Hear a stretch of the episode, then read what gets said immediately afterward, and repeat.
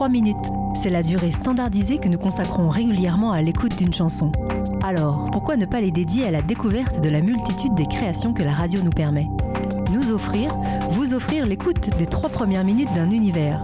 Romans, pièces de théâtre, essais, documentaires, créations sonores, comme un shot d'introduction à une œuvre pour interpeller, donner envie de creuser, confirmer des impressions ou dépasser des a priori.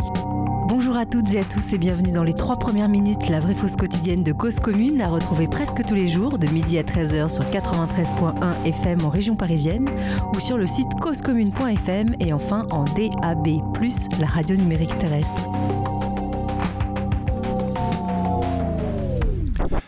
Bonjour à toutes, bonjour à tous et bienvenue dans cette nouvelle émission des trois premières minutes. Vous êtes sur Radio Cause Commune 93.1 FM à Paris ou aussi euh, vous pouvez nous écouter sur le site internet causecommune.fm si vous êtes à distance. Nous nous également en podcast. Nous sommes là en tout cas et vous aussi vous pouvez venir participer à notre émission. N'hésitez pas. Téléphone est ouvert 09 72 51 55 46. Je répète 09 72 51 55 46.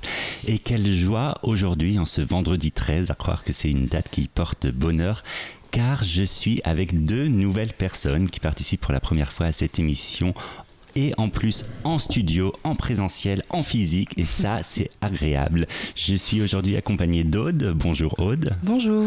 Et je suis également avec Mathias. Bonjour Mathias. Bonjour Stan, bonjour Aude, enchanté. Et je suis également avec Eric à distance. Bonjour, Eric. Et bien sûr, toujours fidèle au poste, Stéphane à la régie et à la réalisation. Bonjour, bonjour.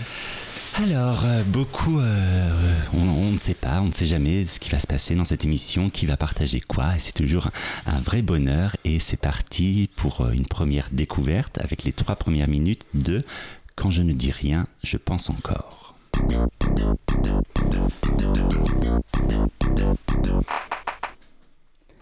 Quand vous n'êtes qu'avec vous-même, mais pas tout à fait. Quand dans les rues, les parcs, les magasins, les cafés, le métro, il y a des gens autour mais personne avec vous, vous gardez le silence mais vous pensez toujours.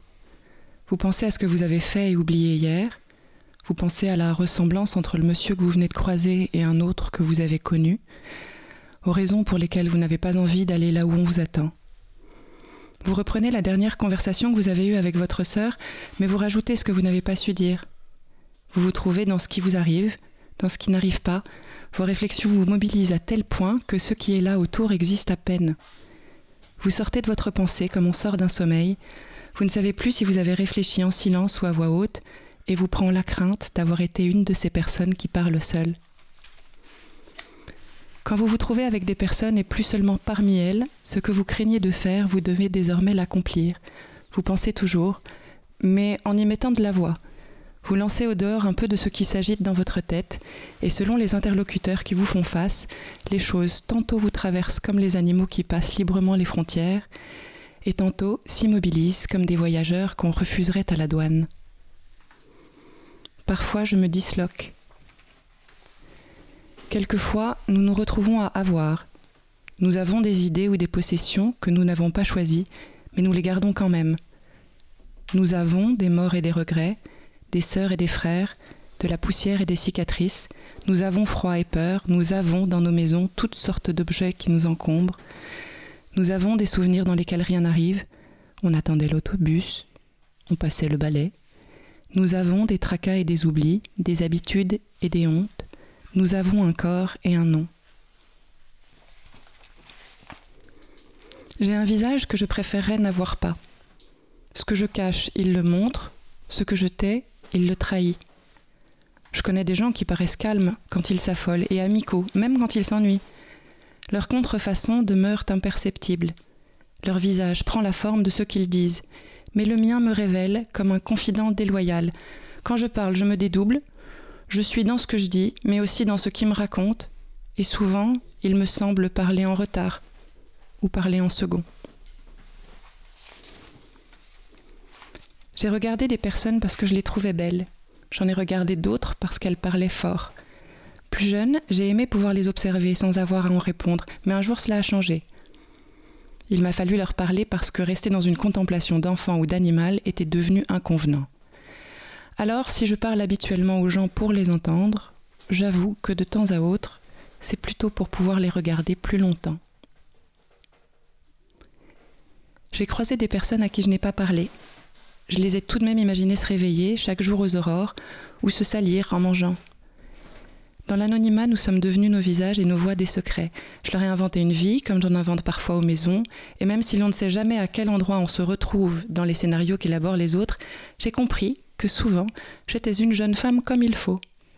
Car lorsque les gens me voient faire un geste comme fumer, ils s'étonnent.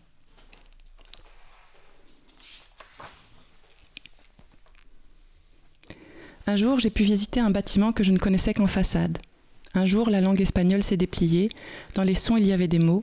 Chaque fois que j'écoute un disque pour la première fois, il déborde de l'image de sa pochette.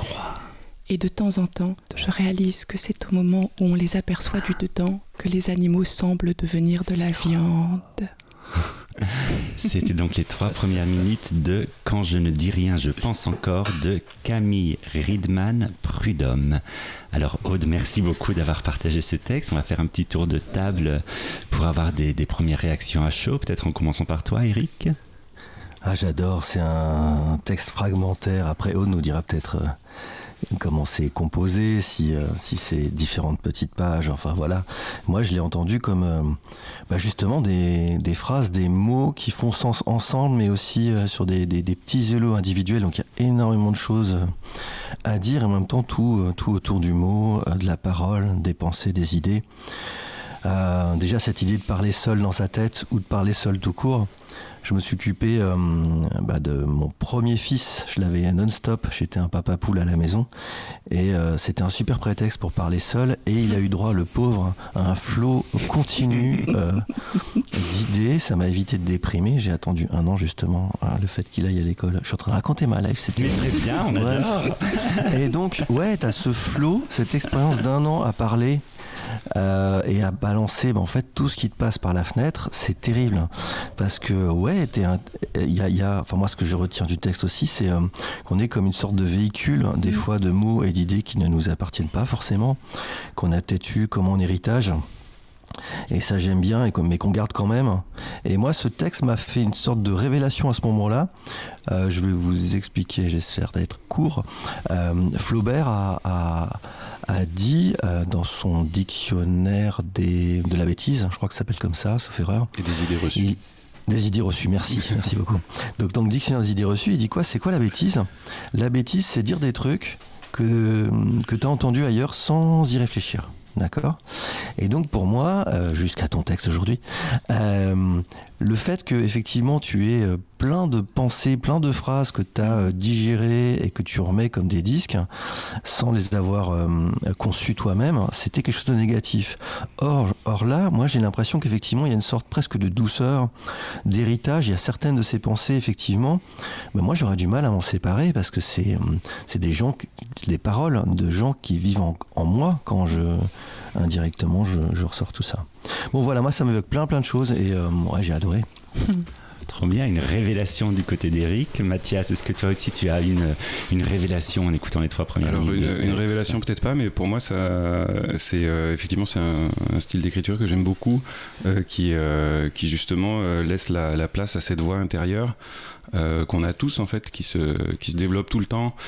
Et en fait, ce que j'aime bien dans ben, dans, l'extrait que tu as lu aussi, c'est que c'est pas simplement une voix, c'est pas simplement des paroles, c'est aussi des images. Euh, la pensée, en fait, euh, quand elle se développe à l'intérieur de notre tête, euh, elle vient pas forcément avec des mots. Et je pense que le.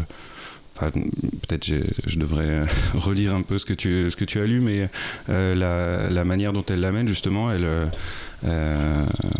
j'ai l'impression qu'elle qu'elle essaye d'aller justement au-delà des phrases grâce aux images en fait et, que euh, voilà, moi ça me, ça, enfin, ça me touche beaucoup quand on essaie d'exploser un peu comme ça le, langage, justement le langage parlé, euh, le fait de, mettre euh, de mettre ce flot de ce flot de paroles intérieures sur une feuille de papier. Enfin, tous les écrivains, écrivaines travaillent différemment, mais justement dans, dans la correction, par exemple, des peut-être que ce qu'on peut rechercher, c'est effectivement la, la, mise en forme de, de cette pensée intérieure. Et je trouve que c'est souvent un défi pour les, ouais, pour les, pour les auteurs. Et, Et du coup, c'est ça qui devient touchant en fait à la lecture parce que ça, ça nous replonge nous-mêmes en tant que lecteurs, lectrices bah, face à notre flot de pensée qui s'arrête pas, même en lisant.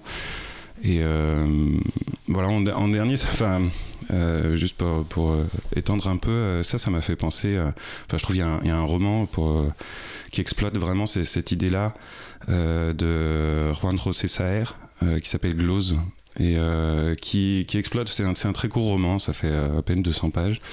Et en fait, c'est deux, deux, personnages qui dialoguent et chacun s'en va dans ses pensées parallèlement au dialogue. Et en fait, le, le roman joue, joue avec ça, c'est-à-dire qu'on ne sait jamais si on est dans le dialogue assez, euh, assez formel qu'ils ont, assez small talk, un peu de deux personnes qui marchent dans la rue et qui discutent d'un souvenir que l'un n'a pas vécu et qui racontent. Enfin, il y a toujours une espèce de, de mise en, tiroir, de, mm. de, de de pensées gigognes. Et en fait, au bout d'un moment, on se rend compte qu'on est dans les pensées, les souvenirs de l'un qui n'ont plus rien à voir avec, soirée, avec cette soirée qu'il essayait de raconter. Et puis, en fait, euh, parfois aussi, on se rend compte qu'on est dans nos propres pensées, comme si on était nous-mêmes en train d'écrire le roman. Euh, C'est-à-dire que euh, il y a certaines pages où je, sortais un peu de, cette rêverie-là et je me disais, mais est-ce que c'est des mots que j'ai lus? Euh, ou est-ce que c'est des mots que je suis en train d'inventer, un, un, dialogue que je suis en train de poursuivre moi-même dans ma tête? Et je trouve que ça, c'est un peu la, la même impression qu'on a quand on, quand on lit euh, un, un roman ou, n'importe quel autre livre. Euh, ça peut être un, essai de philosophie ou autre chose, et le soir, et qu'on s'endort à moitié. Et, euh, et, en fait, en s'endormant, on invente la suite de la phrase. voilà, il y a une mm. sorte de dérive. Et en fait, moi, j'adore cette sensation-là. Et et je trouve que ça rend, enfin pour revenir à, à Glose là de Saer, ça rend ce, ce tout petit roman finalement euh, complètement infini. C'est-à-dire que euh, son son outil de romancier, c'est de, c'est justement de nous entraîner à, à libérer ce, ce flot. Euh, et du coup, jusqu'à la confusion où on ne sait pas si on est en train de lire ou en train d'inventer. Enfin voilà, c'est comme quand on voit une pièce de théâtre et puis qu'on en rêve le, la nuit d'après et qu'on mm. invente des dialogues. Enfin, je trouve que la, la, la communication et la, la, confusion heureuse entre euh, la lecture et l'écriture, et enfin l'écriture intérieure du coup, avec cette voix-là, euh, qui se mélange avec nos expériences de vie et avec nos, enfin voilà, nos, nos fantasmes, nos idées, nos pensées. Euh, bah moi c'est, c'est une sensation que j'adore, donc euh, je trouve ça très intéressant dans ce que tu as dans ce que as lu. Voilà, ça donne ah, envie les, de... les livres qui parlent aussi parce que par ce qu'ils ne disent pas et par ce qu'ils nous laissent imaginer. Euh, effectivement, moi aussi j'étais très sensible au comment dire, au lien entre le fond et la forme. Mmh. Où, en gros, concrètement, on a comme ça une, le focus vers le, une personne qui, qui pense et qui laisse aller ses pensées, mais et même dans la forme de ce que j'ai cru comprendre, en tout cas assez fragmentaire, assez euh, comme ça des, des petits, euh, des petits instants, des petits focus sur des instants de pensée euh, que j'ai trouvé très agréable. Du coup, je te redonne la parole. On a beaucoup parlé déjà, mais dis-nous ce qui t'a amené à, choisir ce livre pour ton premier passage dans notre émission hum, C'est aussi la forme du livre, mais du coup je peux vous dire aussi un peu ce que j'ai, ce que j'ai sous les yeux. Euh, il est très très bien mis en page. C'est euh, un éditeur à Montréal chez Loi de Cravant.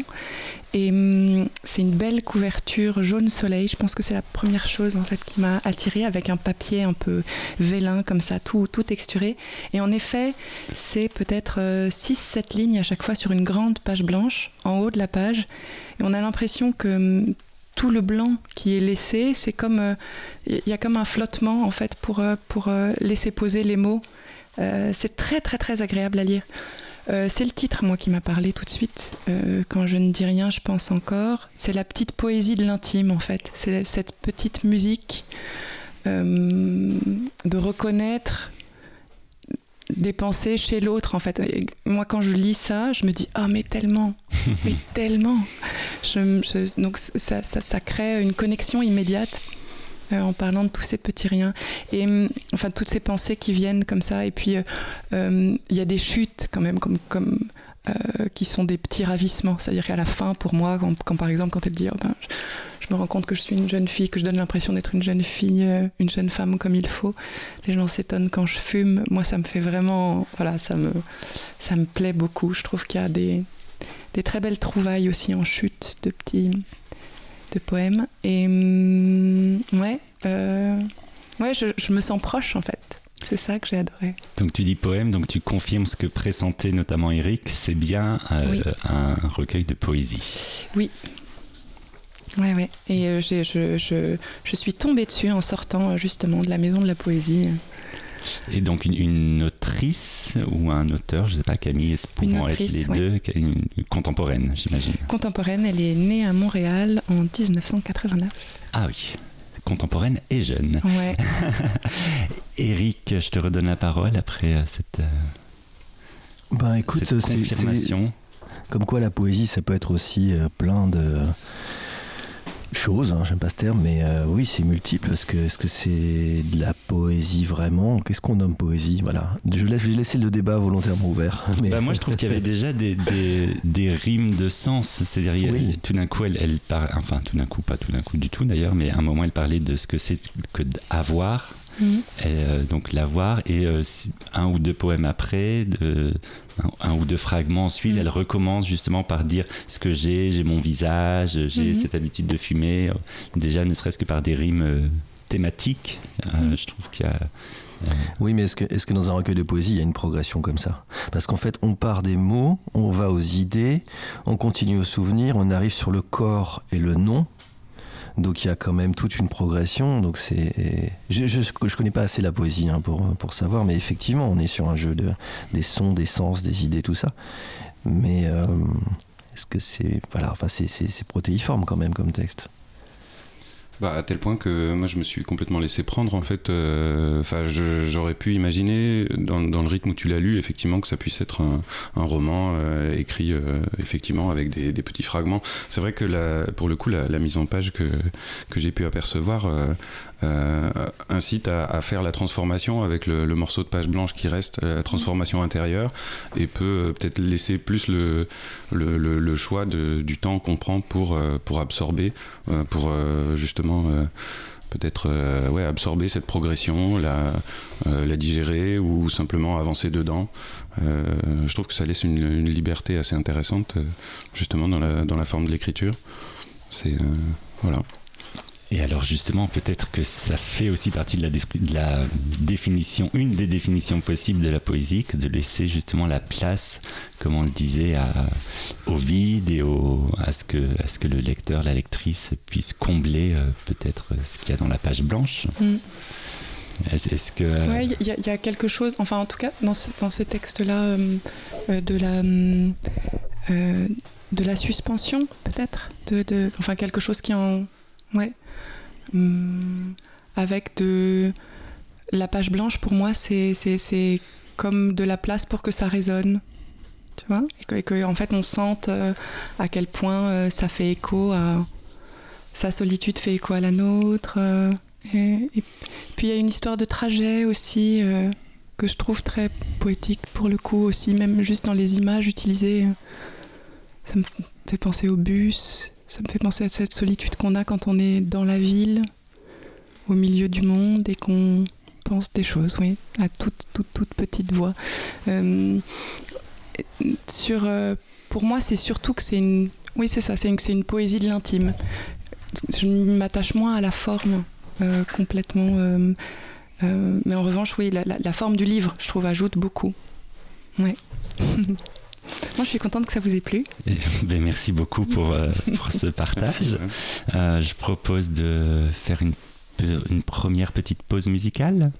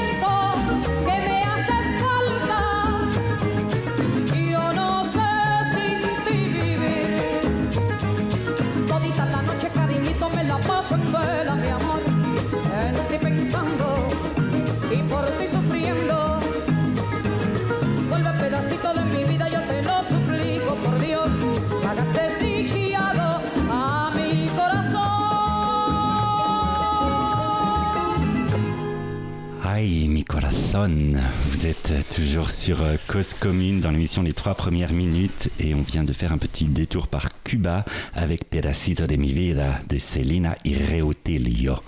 Euh, donc voilà, c'est une émission où on voyage euh, sans transition de Montréal à Cuba et c'est parti maintenant pour euh, une autre euh, découverte avec les trois premières minutes de Guignols Band.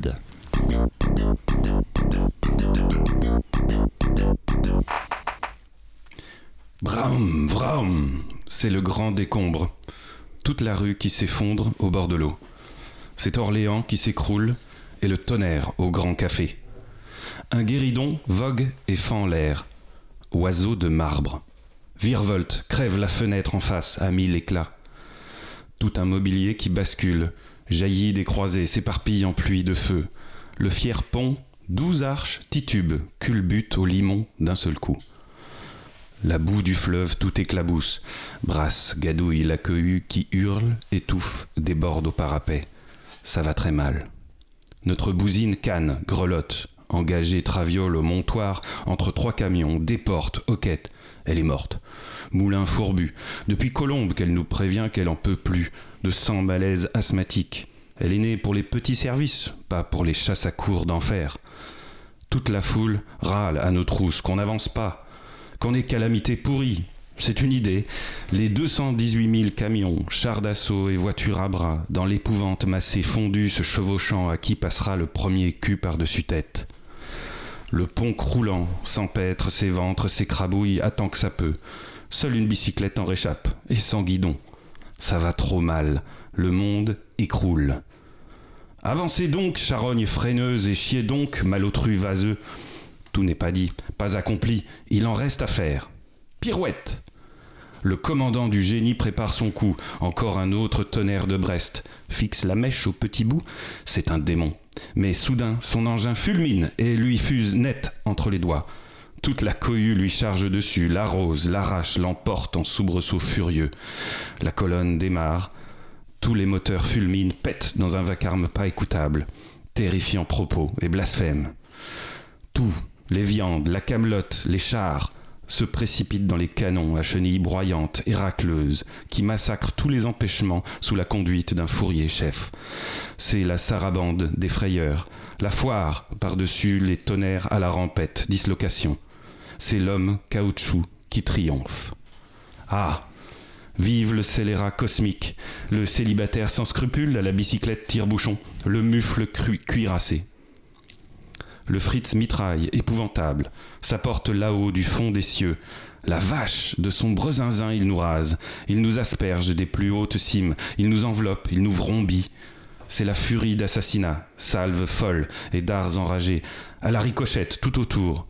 Il nous arrose, verse à la mort, et puis il nous remet en branle, et il s'en donne à la farandole, à la rage piquée, ondoyante tout autour de nous. On est bien maudit, obus. Trois, énorme, c'est la transe. Et bien trop lourd, et coup sur coup. La terre en expire, sens dessus, dessous.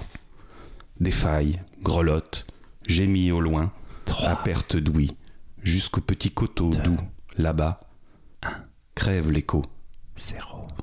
C'était les trois premières minutes de Guignol's Band de Céline. Alors effectivement, changement d'ambiance par rapport à la première lecture. On, on passe de la poésie de l'intime à l'horreur de la guerre. Euh, une réaction à chaud, Aude, je te vois faire les grands yeux. Mais oui, c'est épouvantable.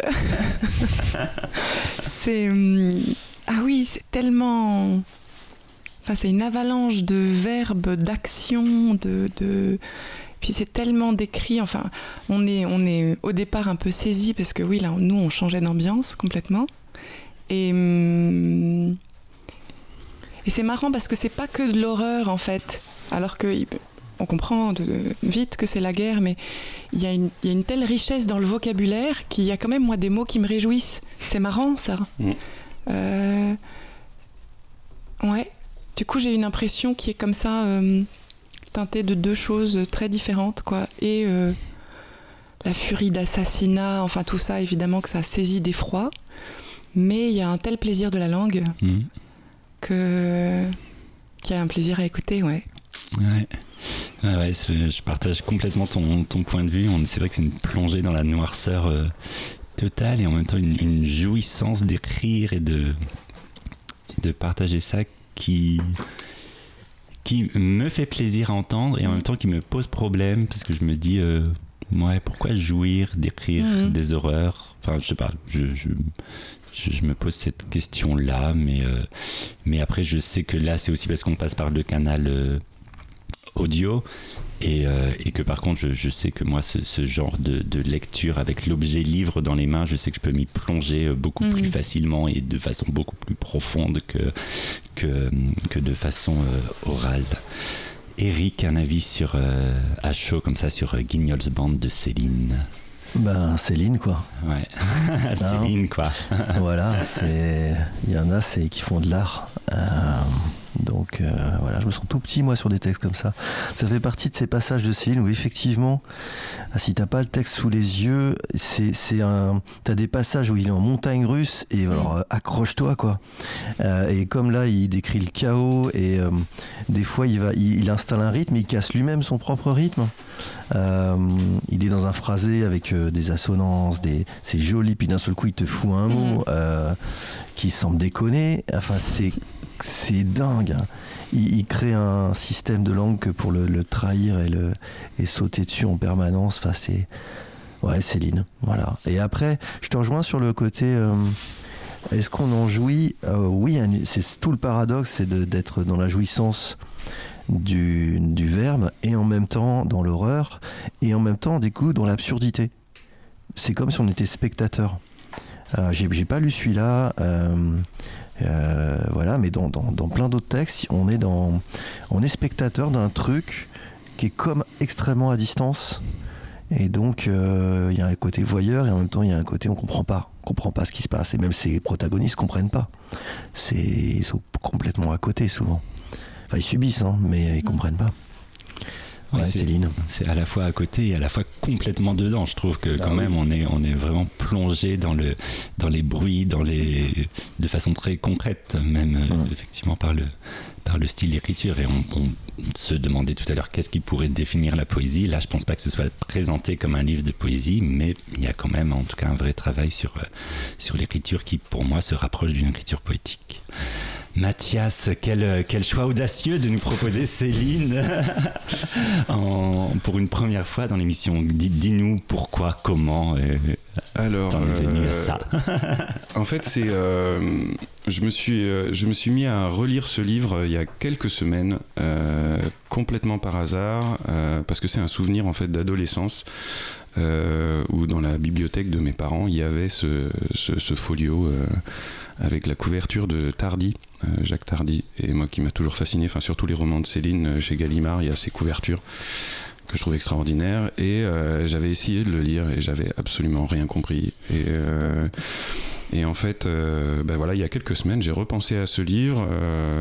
c'est peut-être lié à l'actualité plutôt de la, enfin voilà, de la guerre en Ukraine, de ces choses-là, enfin de, de l'atmosphère dans laquelle on, on, est tous plongés en ce moment, d'entendre parler de chars, d'entendre parler de de ces horreurs-là. Et euh, je suis revenu à ce livre et en fait j'ai été effectivement euh, complètement happé euh, par euh, le, le, langage, l'inventivité, la poésie. Effectivement, je crois que, enfin, peut-être un lien avec le texte que tu as lu tout à l'heure, c'est que effectivement, la, peu importe la forme, en fait, l'écriture poétique, elle est là à l'intérieur de ce qu'on appelle un roman de Céline, et en même temps, on peut effectivement le lire. C'est complètement sonore, euh, c'est complètement vécu aussi, euh, incarné. Donc en fait, là, il parle de son de son expérience de cuirassé pendant la Première Guerre mondiale, donc. Euh, une, une, fuite sous sous l'aviation sous les bombes de l'aviation et euh, donc en poursuivant cette lecture, juste pour, pour, parler, donc le livre a été euh, écrit en 44 et publié euh, ces années-là. effectivement, ce que tu disais, Aude, il n'y a pas que de l'horreur, et donc par rapport aussi à, à, au plaisir, l'inventivité du, du langage, en fait, il y a, y a, donc en poursuivant le livre, effectivement, il y a des, des passages complètement oniriques et très très doux, mmh. en fait, qui sont enfin euh, surprenant par rapport à, ce que bah voilà toutes les idées préconçues que je pouvais avoir euh, sur Céline ou voilà enfin qu'on n'attend pas du tout. Il y a des, passages d'une poésie d'une douceur euh, quasiment enfantine est très touchant et toujours en utilisant soit cette alternance de ben, voilà de de de, phra de micro phrases avec des points de suspension euh, ou alors euh, de, de, de, de de, points d'exclamation en fait il alterne entre ces deux ces deux systèmes là il utilise le même euh, le même procédé mais pour euh, pour le coup, enfin, dans, dans, une toute autre, euh, une toute autre volonté. Enfin, là, on n'est plus, on n'est plus dans l'horreur, effectivement. Euh, voilà. Et après, effectivement, il y a la, la, jouissance du, du, verbe, de l'invention, de cet argot qu'il invente. Effectivement, la première fois qu'on le lit ou même qu'on l'entend, moi je, je comprenais pas la moitié des mots euh, enfin voilà une bousine c'est quoi euh, bah, c'est une ambulance voilà euh, c'est le premier euh, voilà c'est ça notre notre bousine canne ça veut dire notre ambulance eh ben, elle canne elle, elle, meurt quoi. Donc voilà y a, en fait il y a plein de, de, de mots de l'oralité qu'on est obligé de retrouver comme ça. Il y en a plein sur lesquels on est obligé de se dire mais en fait il les a inventés ou il les a réinventés. Et donc ce, en fait ce, ce moi, ça me rappelle deux choses. Euh, ce, jeu sur la langue, euh, c'est euh, l'écriture de, Ramu, Charles Ferdinand Ramu, qui a notamment écrit un, texte qui s'appelle L'histoire du soldat, qui a été mis en musique par Stravinsky. Et où justement cette expérience-là d'un soldat qui rentre chez lui avec une langue très, comment dire, ouais, enfin vulgaire au sens de euh, de très, très, très terre à terre. Et euh, en fait, il y a cette poésie-là du rythme et des mots choisis et des, de la syntaxe aussi un petit peu, détru euh, un petit peu détruite. On enlève les deux devant les verbes. Enfin, il y a des il y a plein de, le, langage lui-même est imagé et puis voilà ça, me fait penser aussi au fait que bah voilà pour faire avaler l'horreur pour pour disons donner une idée euh, de ce que peut être euh, effectivement l'horreur de, de, la, de la guerre. Il parle plus loin de boue, de limaces hommes, de choses comme ça. Mm. Il y a des images très très fortes. Euh, en fait, c'est un peu ce que, ce que dit Lucrèce aussi, c'est-à-dire que le, le remède, il est, il est désagréable à avaler. Donc je vais le, je vais l'envelopper dans une poésie et je vais faire un poème pour que les gens puissent simplement le l'absorber. Parce que oui, en fait, c'est difficile de faire face et d'accepter d'absorber bah, effectivement des horreurs qui et puis euh, lui c'est je pense que Céline c'est une manière de voilà de raconter cette expérience là euh, de, à la fois de la mettre à distance tout en tout en restant complètement euh, possédé par euh, par ses souvenirs euh, horribles quoi. Donc euh, là l'écriture et puis la, poésie a cette utilité là de, de sucrer un peu le l'abord. Mais effectivement c'est un euh, pour moi, c'est un livre qui, qui saisit euh, vraiment. C'est ce que pour moi, ce que vous avez dit. C'est mais... aussi, euh, c'est pas, enfin, ça rajoute quelque chose de savoir que c'est que c'est lui qui a vécu ça. C'est-à-dire que tu vois, c'est pas la même chose quand on disait est-ce que tu absorbes. Euh, là, c'est lui qui rend compte de son expérience vécue. Je trouve qu'en plus, c'est pour ça que c'est oui. intéressant toute la façon dont il va utiliser la sonorité, dont il va rendre compte. Enfin, c'est, il témoigne de son expérience personnelle. Mhm. Euh, moi, je pense que j'aurais pas la même attitude face à un texte qui serait de quelqu'un qui se met dans la peau d'eux. Tu vois, par rapport à euh, est-ce que j'ai envie de, de, de, de, lire un livre sur la guerre? En fait, si c'est un livre imaginé sur la guerre, ça m'intéresserait moins. Si c'est quelqu'un qui témoigne, ça m'intéresse plus. Je trouve qu'il y a quelque chose là qui est. Ouais, euh, je, je, je, je comprends. Après, le, le, le doute persiste entre l'invention de, de ses souvenirs et ses vrais souvenirs. Enfin, on n'est jamais sûr. euh, C'est, pas non plus une autobiographie. En tout cas, il y a Euh, une expérience de la guerre. Voilà, que- en tout cas, on le sent, ouais, effectivement. euh, c'est... En fait, c'est, suffisamment convaincant, sans doute, ce que tu veux dire, que pour, Oui. euh, pour, pour, pour justement que ça, ça se ressente qu'il, en vient, quoi. C'est ça. Et si, Ouais. si c'était pas le cas, c'est Ouais, vraiment ça- très bien ça- ça fait. peut être- oui, voilà, c'est ça. ça, peut être, euh, ça peut être effectivement un peu gênant, euh, trop extérieur.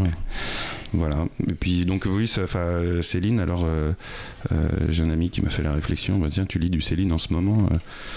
euh, qu'est- qu'est-ce qui t'arrive quoi? Et, euh, et en fait je, je me suis rendu compte effectivement qu'il y avait des, des inédits qui sortaient là je crois que c'est cette Ouais. semaine voilà donc bon je, je, je, je, je suis pas forcément au fait de toutes les actualités mais en tout cas le, fait de me replonger dans, dans ce livre euh, voilà. Et puis en fait moi ce qui me, ce qui me touche le plus c'est la effectivement la, la, sonorité. Enfin la, la première image la, poésie la première image euh, l'oiseau de marbre euh, pour moi ça m'a fait des voilà des, des, des, demi-heures des heures entières de rêverie sur un oiseau de marbre quoi. Le, guéridon qui traverse la fenêtre. Je, c'est tellement bah, ça, ça catapulte en fait euh, directement ce, ce début de roman. À la, à la cinquième ligne, il balance ça. C'est, je trouve ça incroyable en fait. J'aurais pu m'arrêter de lire là. Moi, j'avais déjà des. des, des- je- je- J'avais l'impression de voir une bande dessinée, tu sais? Oui. Tellement tu vois le mouvement Ouais. des objets. Exactement, le ouais. guéridon, tu le voyais. Et quoi. avec les sonorités Ouais. aussi. ah oui, oui, et puis en plus les, Avec les les interjections. rames, les- ouais. Ouais, bien sûr, on est dans, plein dans les, dans les premiers comics euh, Mm. des années 30-40. Oui, ouais, bien sûr. Ah, oui, oui. Et alors moi je suis pas du tout un expert en Céline, mais peut-être pour les auditrices auditeurs qui ne connaîtraient pas Céline, est-ce qu'on est qu'on peut rapidement le situer? Donc c'est un- moi ce que je peux te dire, ce que j'en connais, et puis je vous laisse euh, ajouter parce que j'en connais pas grand chose non plus. Euh, donc un écrivain français, Louis Ferdinand Céline, qui a beaucoup écrit sur la guerre euh, au tournant euh, au tournant de la deuxième guerre mondiale, disons dans les années 40-50, qui a aussi écrit des textes très antisémites, euh, il faut le dire Voilà. euh, et qui est euh, voilà un peu con- considéré de ce que j'en comprends et connais comme un, un génie de la littérature et un affreux salaud euh, antisémite. Voilà, bah, il, a, Parce il, que- bah, il a quand même, euh, il a quand même émigré à Sigmaringen avec le, le gouvernement français, euh, voilà, qui était protégé par l'Allemagne. C'était un collaborateur euh, connu pour ça. Euh, donc euh, effectivement un personnage euh, horrible. Il a vécu la, Première Guerre mondiale, donc c'est ce qu'il raconte dans, Guignol's Band. Et puis en fait c'est là c'est un c'est une sorte de, portrait. Après il a beaucoup beaucoup voyagé en Europe, notamment à Londres. Et en fait c'est c'est une image des années 20, 30, 40. euh, euh, voilà de, de tout ce qui peut de tout ce qui peut se passer à ce moment-là quoi c'est effectivement un personnage très controversé euh, qui a eu euh, effectivement euh, c'est justement dans les années 33 euh, et, et plus tard qu'il écrit ces, textes, ces pamphlets antisémites, voilà, qui ont fait polémique il y a quelques temps parce qu'ils ont été réédités sans apparat critique, enfin ou très léger, de manière très légère.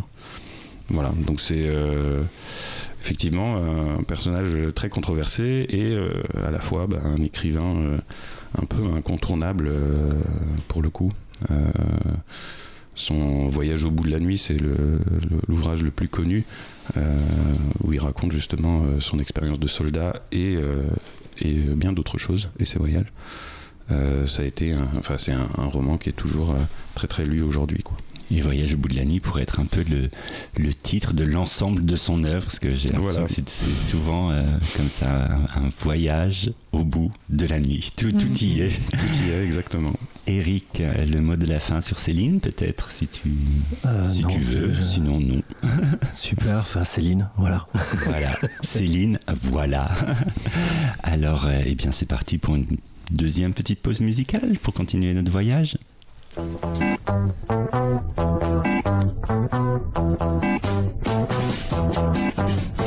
aşkım seni yıllarca gönlümde taşırım ben. Dönersin diye. İlk aşkım doymadın sensiz hiçbir arzuya inan. Dönersin diye. Kalbim açık sana inan şimdi hayal olan aşkımıza Unutma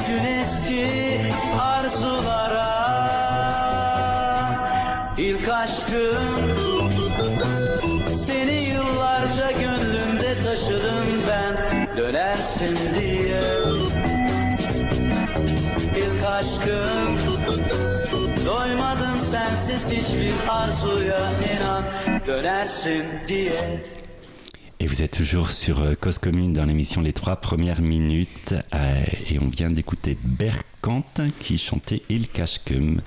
Euh, voilà, une espèce de disco turc des années 70. Euh, et euh, sachez que vous pouvez également nous joindre pendant le quart d'heure d'émission qui nous reste à passer ensemble si vous souhaitez réagir à ce qu'on vient de dire sur Céline, sur la poésie ou sur d'autres choses, ou si vous aussi vous voulez partager avec nous vos trois premières minutes, n'hésitez pas, le téléphone est ouvert. Stéphane est prêt à bondir sur le téléphone. Appelez-nous au 09 72 51 55 46. Je répète 09 72 51 55 46.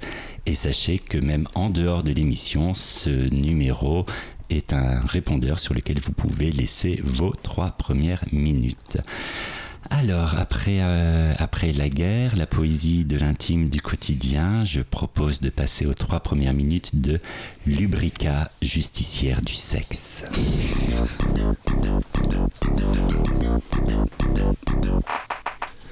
Vu qu'il s'agit d'un roman photo, je vais me permettre de vous décrire aussi euh, certains visuels. Marise Fropin avait décidé de rendre visite à son amie Déborah Bonnet. Donc là, on voit Marise dans la rue. Ai-je bien tourné la clé du gaz Curieuse, ces inquiétudes ressenties parfois. Justement, chez les Bonnets. Donc on est chez les Bonnets et on voit Laurent nu, une serviette autour de la taille, chez lui. Rien de tel qu'une bonne douche après le travail.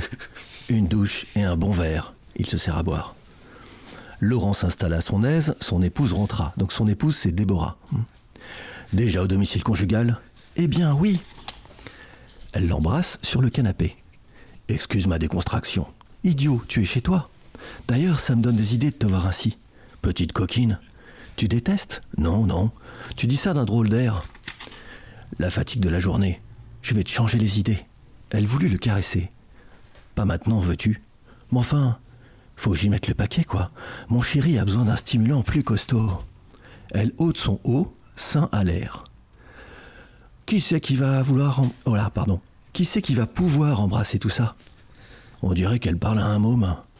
T'en penses quoi de mettre dessous? Elle enlève le bas, elle est en culotte de dentelle et en bas. Mais Laurent lit un livre. Mais Laurent était ailleurs. Très bien, très bien. Tu pourrais me regarder? Ce n'est pas pour le pape que je fais le cinéma. Alors là, il y a une très belle photo pleine page euh, avec une très belle culotte de dentelle. Ok, vas-y, je te regarde. Puis Déborah s'assit près de lui. Oh, pas de tendresse. Pourquoi pas? Je n'en ai pas envie. Juste un peu. Il lève sa main sur elle. J'ai dit non, c'est non. Qu'est-ce qui te prend? Puisque tu ne comprends pas, tiens, il la gifle. Non, Laurent. Eh bien, attends, tu ne m'as jamais. Eh bien, il faut un début à tout. Tu m'as agacé. Je sors prendre l'air. Dans la cage d'ascenseur, enfin, donc du coup, il sort de l'appartement, eh ben, il croise justement la, la Marise en question qu'on a vue au tout début. Tiens, Marise Faurbin. La surprise, hein, tu tombes à point. Ah bon? Ton ami Déborah fait sa crise. Donc, euh, Marise rentre dans l'appartement. Qu'est-ce qui se passe dans cette maison? Ah, Marise, c'est toi Laurent m'a giflé. Giflé, pourquoi Il ne voulait pas de ma tendresse. Oh, le goujat Elle la console. L'ami lui pose une main sur un sein. J'ai besoin d'amour. Je sais, je sais. Dis donc, si on joue aux adolescentes, Déborah, allez juste un moment. Toi, je te jure, il n'y a pas de mal à ça. Oui, bien sûr. L'ami se trouve déshabillé, enfin, reste évidemment juste en culotte et en bas. Cela me rappelle notre jeunesse. On n'est pas vieille. Tu te souviens au pensionnat? Si, je me souviens. On en faisait des bêtises. Arrête, j'en frissonne. Elle s'embrasse. Tout avait commencé par un simple baiser, comme ça. Après, je t'avais ôté ta culotte. Tu es sûr? J'ai une mémoire d'éléphant. Ah bon? Ensuite, je t'avais fait du bien. Tu mens. 3, 2, Ensuite, je t'avais mis la main là et... Oh 0. C'était les trois premières minutes de Lubrica, justicière du sexe, dans Satanica numéro 29. Ah. Alors, euh, t'as tellement de choses à dire. C'est. Bon, personnellement, moi j'aurais pu euh, continuer à écouter ça pendant très longtemps. en plus, je, je Moi, je compre- me je demande- comprenais rien au personnage. Tout, tout, tout- Ah oui. ça, ça devenait une espèce de grand tout, mais au, au final, peu importe, Après, on comprend très bien où ça va. Qu'est-ce que vous avez pu imaginer aussi Parce que vous n'avez pas les, les photos, et ça aussi c'est intéressant, qu'on n'ait que l'audio. Alors, Mathias, qu'as-tu imaginé Eh ben, pour, euh, alors, qu'est-ce que j'ai imaginé moi euh, non, je, trouve que c'est c'est euh, bah, c'est- très drôle, euh, vraiment. Euh, et en fait, c'est moi, ça me fait penser à, à une sorte de, teaser qui continue. En fait, Euh, c'est un teaser continu, c'est-à-dire que c'est finalement c'est euh, c'est c'est le soit ça soit ça laisse complètement indifférent soit ça c'est une sorte de d'écriture qui se fait avant qu'on enfin de lecture qui se fait avant qu'on la lise quoi il y a un truc euh, il y a un enchaînement nécessaire il y a euh, voilà c'est face pour une sorte de- de- d'enchaînement de, tous les clichés.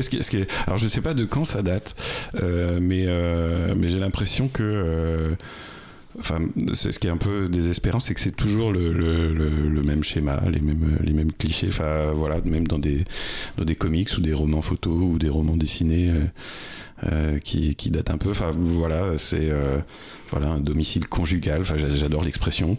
Euh, le- L'espèce d'homme enfant qui, qui fait son caprice et puis euh, le, refus de la tendresse, la gifle et puis les, les souvenirs de pensionnat et enfin voilà la, la place de de l'homosexualité là-dedans. Enfin c'est euh, euh, en fait c'est oui il vaut mieux euh, co- comment dire euh, vaut mieux en rire en fait c'est- finalement très léger je trouve Euh, voilà Parce que quand même, en 3 minutes, on a quand même eu déjà deux gifles Voilà. d'un homme sur, euh, sur la voilà, femme. c'est hein. ça, Enfin, sur deux euh, femmes, même. je, je, je, je- je pense que ça. Oui, ça, ça mérite de, de, de- à la fois de s'enfoncer dans l'oubli et, Oui. euh, et, à la, et- et à la fois de, non, mais à la fois de, de, bah, c'est un peu comme un, comme un avertissement aussi, je trouve, euh, ce, le, le, le fait que, euh, que ce, ce genre de littérature, euh, à la fois, bah, reste évidemment, euh, ça fait partie de, de- du, du monde tel qu'on l'a euh, aujourd'hui. Ça fait, et puis en fait, que les, ce que, ce que, ce qu'il y a derrière cette littérature, cette manière d'écrire, la, la conception des, des relations. En- entre les êtres humains, euh, finalement, euh, euh, évolue assez peu. euh, je trouve ça. Oh, voilà ce que je trouvais, ce que je trouvais un Alors, peu désespérant. Aude, on n'a pas l'air tout à fait d'accord. Je suis rouge. non, mais c'est vrai que on, on- en fait, t'hésites à rire parce que tu prends le truc au huitième degré euh, et à être quand même totalement navré, affligé. euh. Il y a des phrases qui moi me font monter en l'air. euh, euh, comme euh, je sais plus qui pique sa crise, tu sais, en fait cette façon de, de, de, de dépeindre le désir féminin comme tu vois une hystérie à partir du moment où il ne rencontre pas le désir masculin, mais au secours. Donc ouais, euh, la féministe en moi a un peu envie d'hurler. En même temps, je trouve ça drôle parce que c'est tellement, le trait est tellement forcé, enfin c'est tellement caricatural Mm. que ça en devient risible.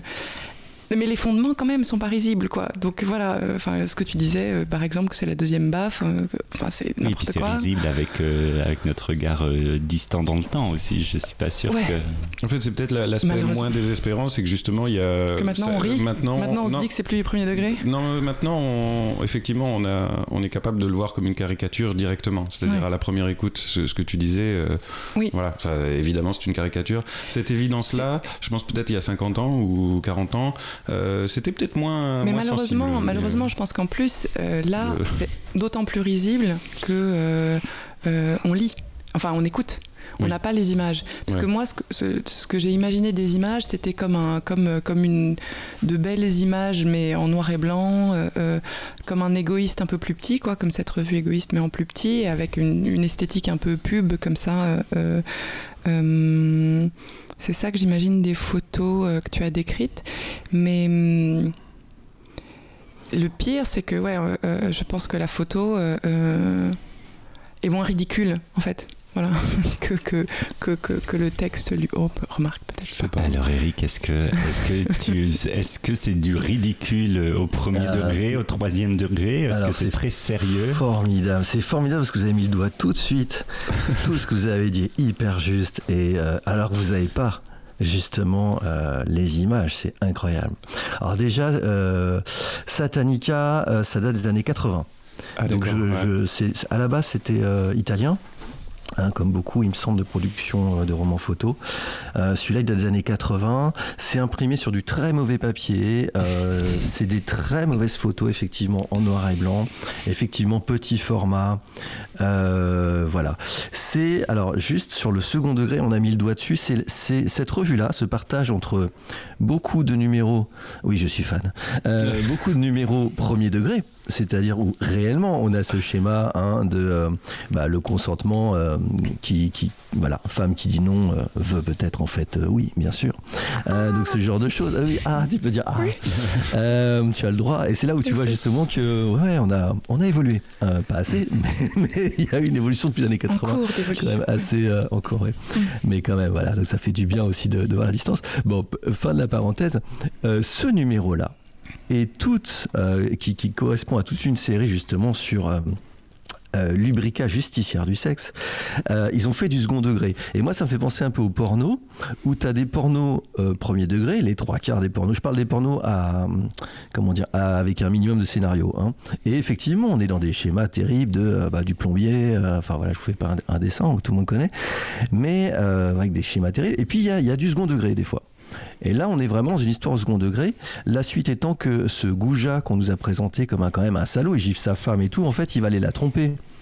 euh, avec euh, sa maîtresse, il revient et là il y a l'ami qui arrive déguisé euh, avec une sorte de, chapeau de forme et de masque de Zorro, c'est Lubrica Justière du sexe, elle va fouetter le mari. C'est moi pour moi la première apparition du féminisme dans les années 80 dans une bande dessinée pornographique.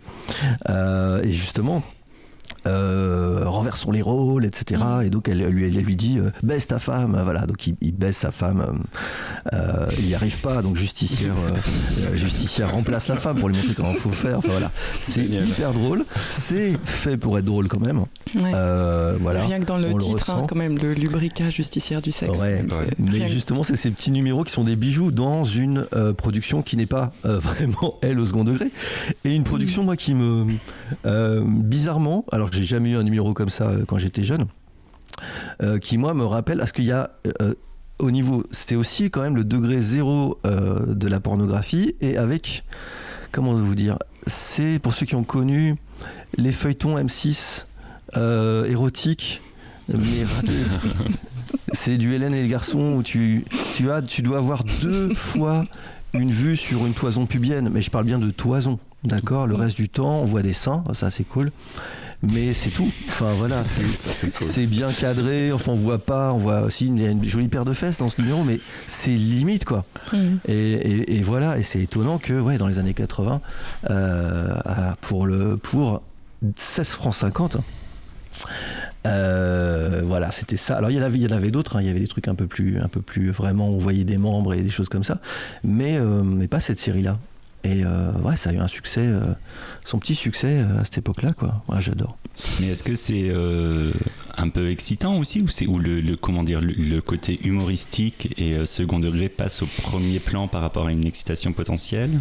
Alors moi, est-ce que les dire, deux cohabitent? Ça devait être hyper excitant pour l'époque. Euh, moi, je me souviens. Alors, attends, je suis, je vais pas vous dire mon âge, mais en même temps, euh, vous verrez à peu près. Euh, moi, je me souviens. Donc, quand j'avais euh, ouais 16 ans, je découpais dans des téléramas pour me masturber des photos de publicité euh, pour des trucs genre Tahiti douche, quoi. On voyait des, des femmes avec des seins. Donc, faut juste resituer dans l'époque.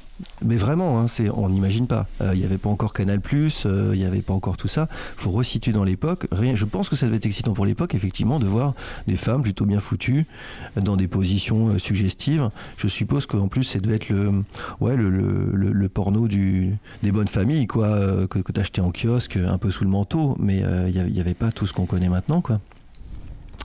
Voilà, voilà.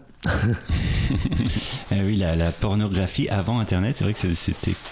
Moi, je n'ai pas connu, je suis beaucoup trop jeune pour connaître un monde sans Internet, c'est évident. mais euh, mais c'est vrai que ça devait être euh, une expérience d'aller euh, acheter ce petit, son petit Satanica chez le marchand de journaux en cachette de, Exactement. de, de sa femme ou de ses parents ou de je ne sais qui. Euh. Et alors, avec moi, pour- pourquoi aussi j'adore ça, c'est que en dehors de la distance, tu te mets à voyager dans, dans le temps, il y a effectivement cet humour. euh, un peu lubrique, euh, euh, j'allais dire français, mais pas du tout, c'est italien. Il y a ce côté, ouais, on s'amuse de la gaudriole. Et je trouve que ça n'existe plus.